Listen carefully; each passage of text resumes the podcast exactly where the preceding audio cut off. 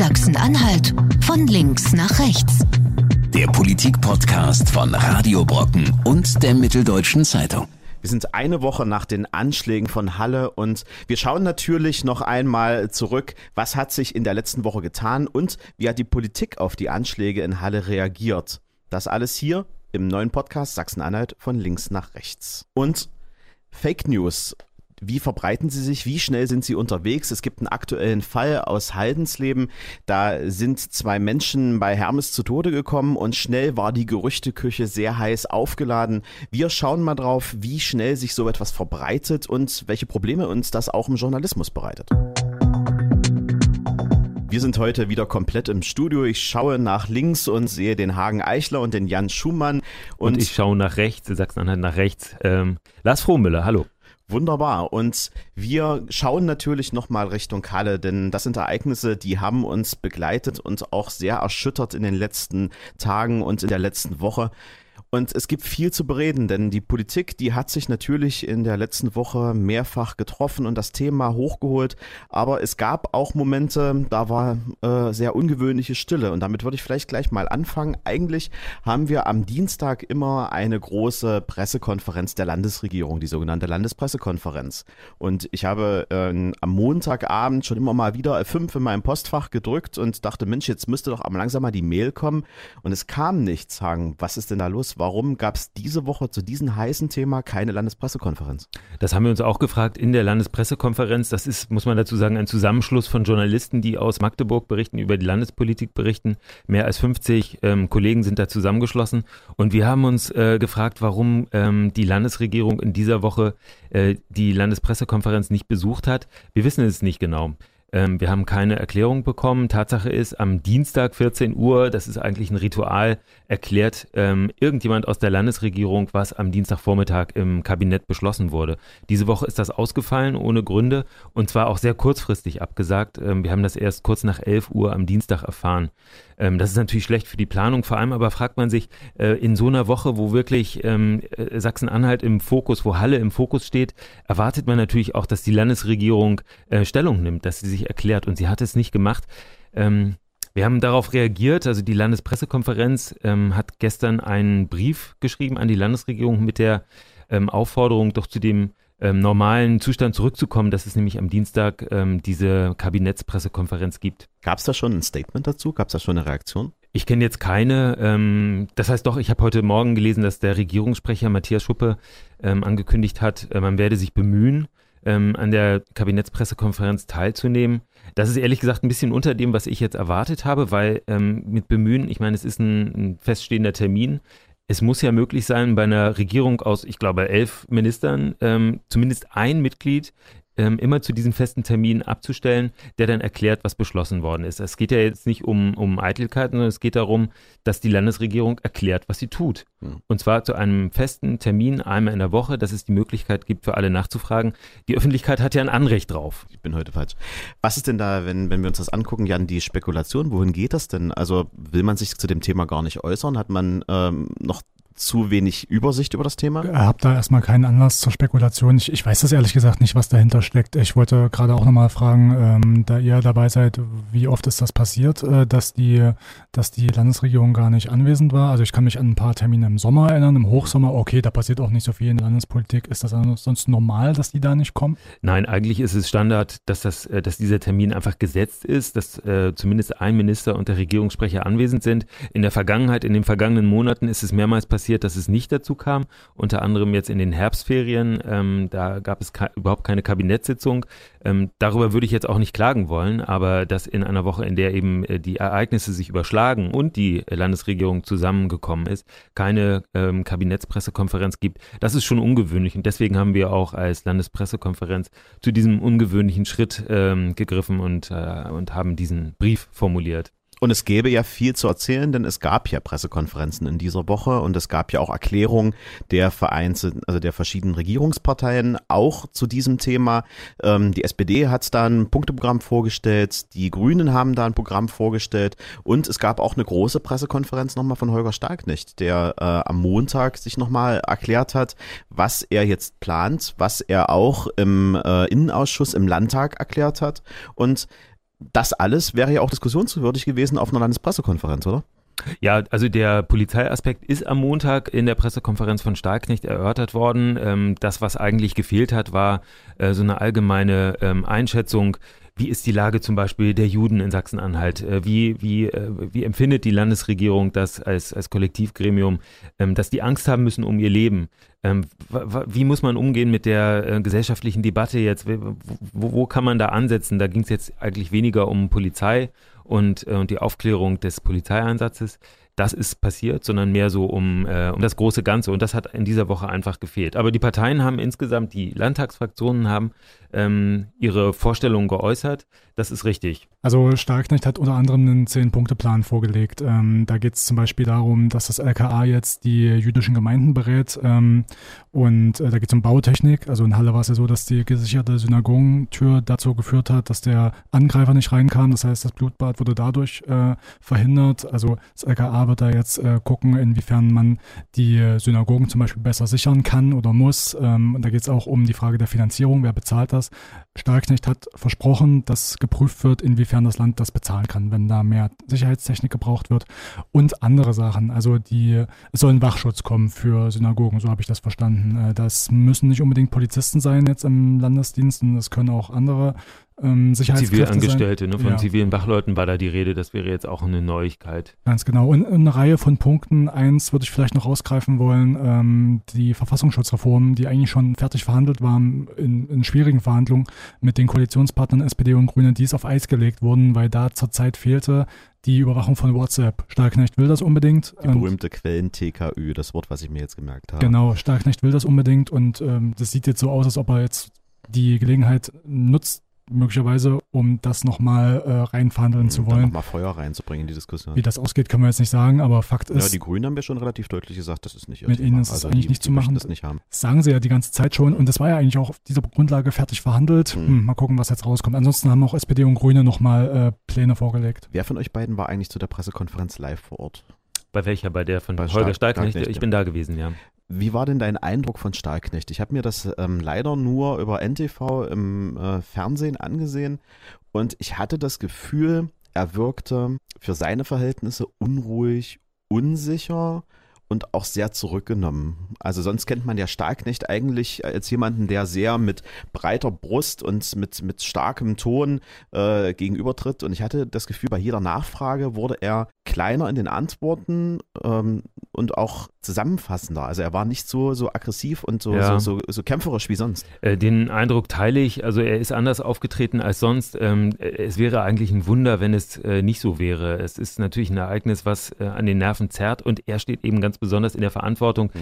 Ähm, bei ihm kommt ja hinzu, äh, am Wochenende hatte es den Streit gegeben, also bis, bis ja gestern noch hatte es den, den Streit gegeben, die unterschiedlichen Aussagen darüber, ob denn jetzt eigentlich die Synagogen äh, ausreichend bewacht waren nach Einschätzung der Synagogen selbst oder eben nicht. Ob äh, das Innenministerium ganz konkret Schutzbitten äh, abgelehnt hat. Den Vorwurf gab es, dass er das gemacht hat. Gestern äh, hat sich das nun aufgelöst, dass ähm, diese konkrete Anforderung für den Schutz der Synagoge in Halle äh, nicht ähm, vorgelegen hat, sagt jedenfalls der äh, Vorsitzende der Gemeinde in Zum, Halle. Zumindest nicht für diesen wichtigen nicht Feiertag. Nicht für diesen Tag äh, Yom Kippur. Ähm, aber äh, diese Diskussion war ja noch offen an dem Tag, an dem Montag bei der Pressekonferenz. Und ähm, natürlich äh, ist klar, wenn wenn, wenn sich das erhärtet hätte, wenn irgendeine E-Mail oder irgendetwas, ein Vermerk ähm, ans Licht gekommen wäre, das belegt, dass das Innenministerium gesagt hat, Schutz für euch gibt's mhm. nicht, ähm, das, dann wäre es ganz eng geworden für den Innenminister, das muss man sagen. Es ist auch auffällig gewesen, wie, worauf er äh, sich äh, überhaupt, wozu er sich überhaupt geäußert hat. Er hat den gesamten Ablauf äh, des Polizeieinsatzes nicht selbst geschildert, sondern hat das äh, seine Polizeiexpertin machen lassen, die Abteilungsleiterin. Äh, das heißt, es gibt keine Bilder äh, und keine Aufzeichnungen jetzt in, in irgendwelchen Archiven, die Stahlknecht ähm, bei der Schilderung zeigen, wo er sagt, mhm. es ist so und so gewesen. Das ist natürlich auch eine Frage des Schutzes für den Fall, dass irgendein Detail ähm, doch anders gewesen sein sollte. Kann man, ihm das jetzt, kann man ihm das jetzt nicht vorspielen, genau. Er hat dann ähm, nur dazu Stellung genommen, also hat ein paar Fragen beantwortet, sehr kurz und summarisch Und er hat zu den politischen Forderungen Stellung genommen. Das ist natürlich unproblematisch für ihn, da äh, kann ihm ja nichts passieren. Aber er steht ja schon massiv in der Schussbahn jetzt gerade aktuell. Ne? Also ähm, die Jusos im Land, die haben seinen Rücktritt gefordert, ähm, die AfD fordert seinen Rücktritt. Ähm, wie man hört, gab es diese Überlegungen auch aus den Reihen der Linken heraus. Ähm, also da gibt es schon Protagonisten, die jetzt sagen, der ist eigentlich so in der Form gar nicht mehr tragbar. Hm, na, ich würde eher es andersrum sehen und sagen, er das ist im Grunde noch gut gelaufen für ihn. Also, dass die Jusos das jetzt fordern, gut, das kann man zur Kenntnis nehmen. Da würde ich jetzt aber noch nicht sagen. Da, jetzt wird es aber ganz eng. Ähm, und bei der AfD, ehrlich gesagt, bei denen nutzt es sich sehr stark ab. Äh, ich habe mich gestern gefragt und andere Leute fragen sich das auch im Landtag, äh, welcher Minister denn eigentlich noch nicht äh, nach dem Willen der AfD abgesetzt werden sollte. Also da fallen mir jetzt gar nicht mehr so viel ein. Gab es ja schon gegen fast alle die Rücktrittsforderung.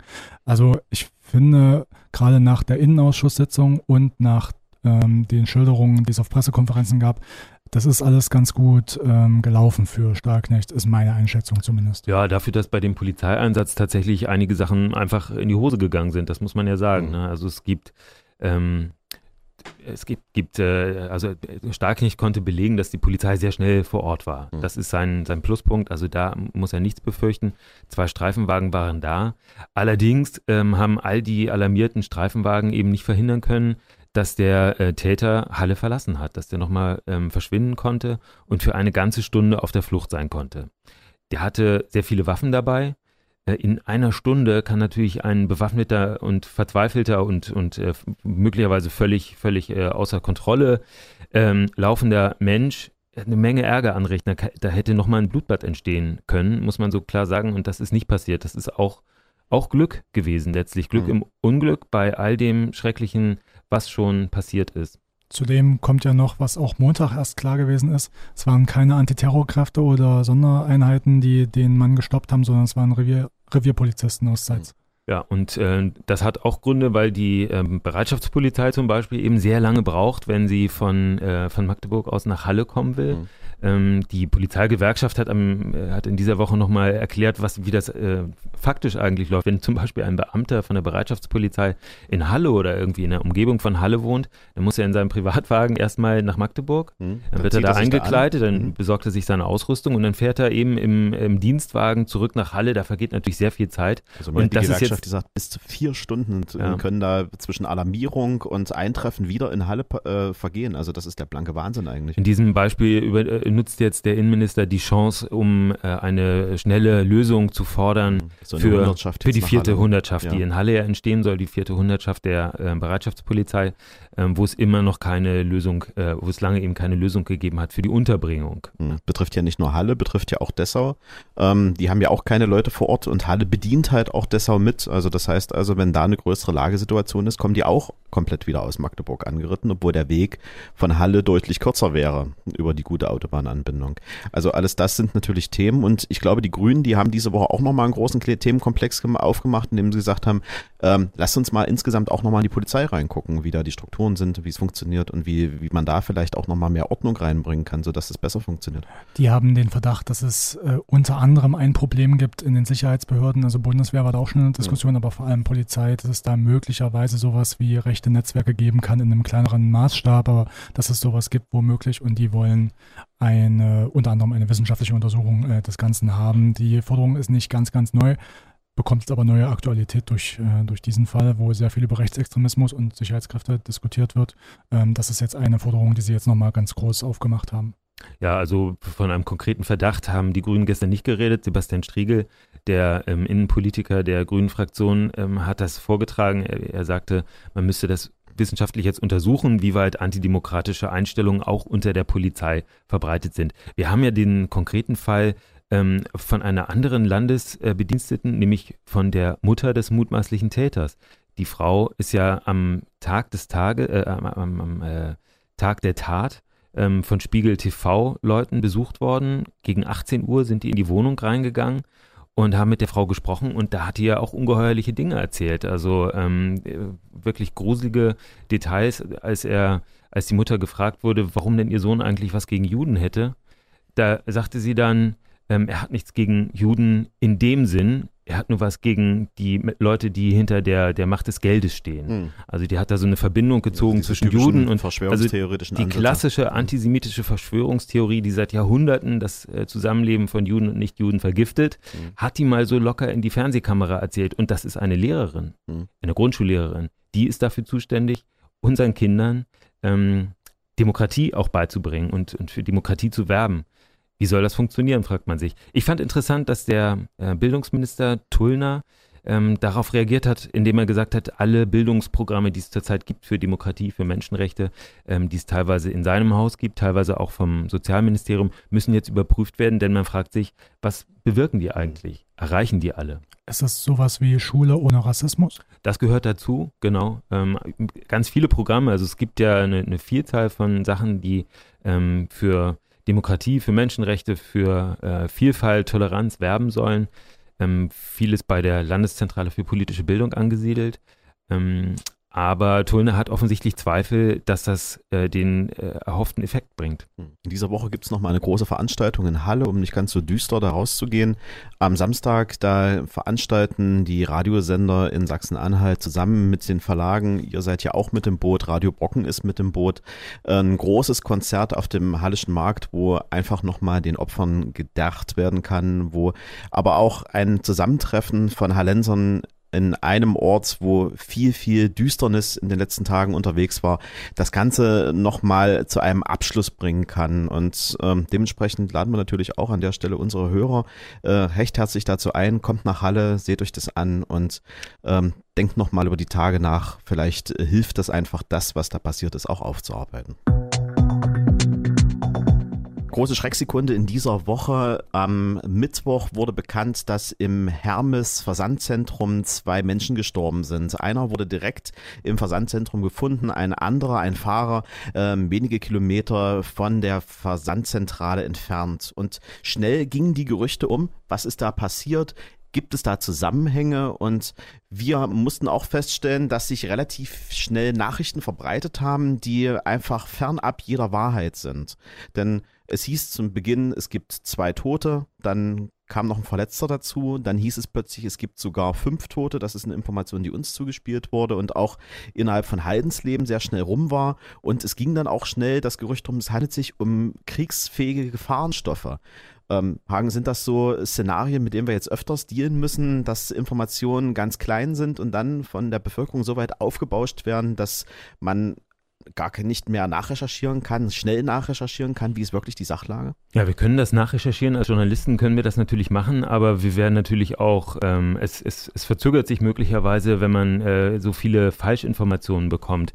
Ähm, in diesem Fall jetzt von Haldensleben ist das der Fall. Wir beobachten das ja seit Jahren. Das, das Prinzip stille Post hm. äh, funktioniert durch die elektronischen Medien und durch die, die anonyme Weitergabe in, in WhatsApp-Gruppen äh, nochmal extrem viel rasanter als sonst, wenn man sich Sachen so weitererzählt hätte. Und äh, hier in Haldensleben, in dem Fall haben wir das gesehen.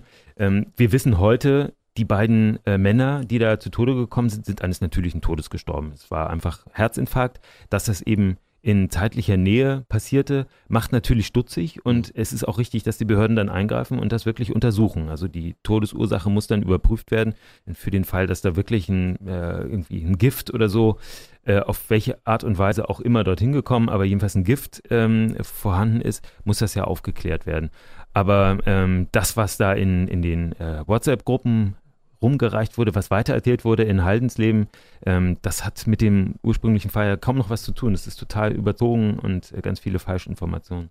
Und es war ja auch relativ viel ähm, Polizei, Feuerwehr vor Ort. Ich meine, man hat das große Besteck rausgeholt. Es wurden sogar Spezialisten aus Berlin ähm, speziell hierher gebracht, die sich den ganzen Ort in Ruhe angesehen haben, ob es vielleicht doch etwas an diesen Informationen dran ist. Na klar, ich meine, wenn der Verdacht da ist, will man es auch überprüfen. Man will sich ja nicht den Vorwürfen aussetzen, man hätte nicht alles getan, wenn wirklich etwas dran wäre.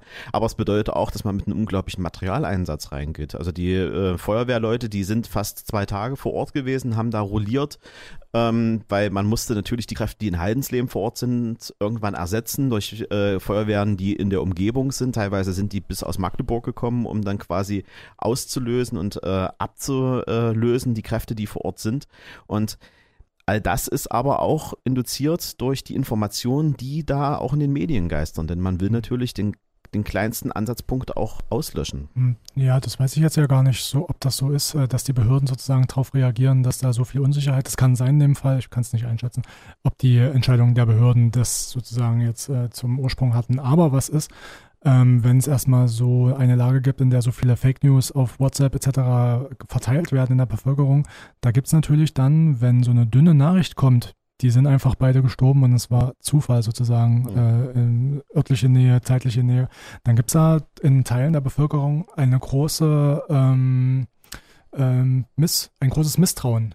Das kann doch nicht sein, äh, ja. dass, dass da jetzt nichts rausgekommen ist, dass da nichts Schlimmeres dahinter steckt. Das ist wirklich verblüffend, wie, wie kritisch ähm, viele Menschen das wahrnehmen, was Behörden ähm, sagen. Also wenn, wenn die Behörden jetzt feststellen, es war Herzinfarkt von zwei äh, Männern, was in einem riesengroßen Laden von 3000 Mitarbeitern in Haldensleben ähm, ungewöhnlich ist, aber eben nicht unmöglich, dass mhm. innerhalb äh, von 24 Stunden zwei Leute einfach mal einen Herzinfarkt erleiden, dann stößt das auf ein gewaltiges Misstrauen. Ich glaube, wenn der, der Feuerwehrmann, der das gesehen hat, was da ist, der ähm, möglicherweise was, was aus eigenem Erleben in, in der, im Freundeskreis erzählt, ähm, das wird dem wahrscheinlich geglaubt ähm, oder der Notarzt. Aber sobald das dann ähm, diese, diese persönliche Ebene verlässt, ähm, da blüht dann das Misstrauen. Also ich habe das, äh, ich habe das gesehen unter als Kommentar unter ähm, Zeitungsbeiträgen, also unter sauber recherchierten Texten, ähm, dass die Leute gesagt haben, naja, das sagen sie jetzt so, da wird mhm. doch was vertuscht, äh, die da oben, ein ungeheures äh, Misstrauen gegenüber den Behörden. Und man muss ja auch einfach sagen, das, was da im Raum war, Antrax war da im Raum, ähm, da hätten wir eine Lagesituation in Haldenslehnen gehabt, die hätte man sich gar nicht ausmalen können. Ich glaube, die hätten die komplette Stadt abgeriegelt. Ähm, weil das ist einfach ein chemischer Kampfstoff. Ähm, da gibt's keine Situation, wo man kurz überlegt, ob man da jemanden hinschickt, sondern hätte man wirklich auch schon große Maßnahmen aufgefahren, um das halt einfach abzuriegeln. Ja, die WhatsApp-Nachricht, äh, wir haben sie vorhin äh, vor der Sendung jetzt hier direkt nochmal angehört. Diese Nachricht, die gestern in Haldensleben, also am Donnerstag in Haldensleben rumgegangen ist, die äh, hunderte, tausende von Menschen wahrscheinlich empfangen haben, ähm, die wirkt auch, ähm, die wirkt äh, überzeugend. Also da sagt jemand so mit, mit dem örtlichen Dialekt, der, der spricht also so, wie die Leute da sprechen, ähm, der ist also, wirkt authentisch und der sagt, ja, ich stehe hier gerade auf dem Marktplatz, ähm, und man hört, es sind jetzt schon fünf Tote und der gesamte Süpplinger Berg, das ist ein Plattenbauviertel am Rand der Stadt, ist schon abgeriegelt. Ähm, und man merkt, also er kennt sich ein bisschen aus, der weiß, wie die Stadtteile heißen, also der ist von hier und der wird das irgendwie schon wissen, ist mhm. die Vermutung bei vielen. Und das ist wirklich verblüffend, weil fünf Tote, niemand, keine Behörde hat das je äh, behauptet. Das ist einfach eine, eine Falschmeldung. Mal einen kurzen Satz zur Analyse. Also Misstrauen gegenüber Behörden gab es ja schon immer, äh, seit, seit es Behörden gibt sozusagen.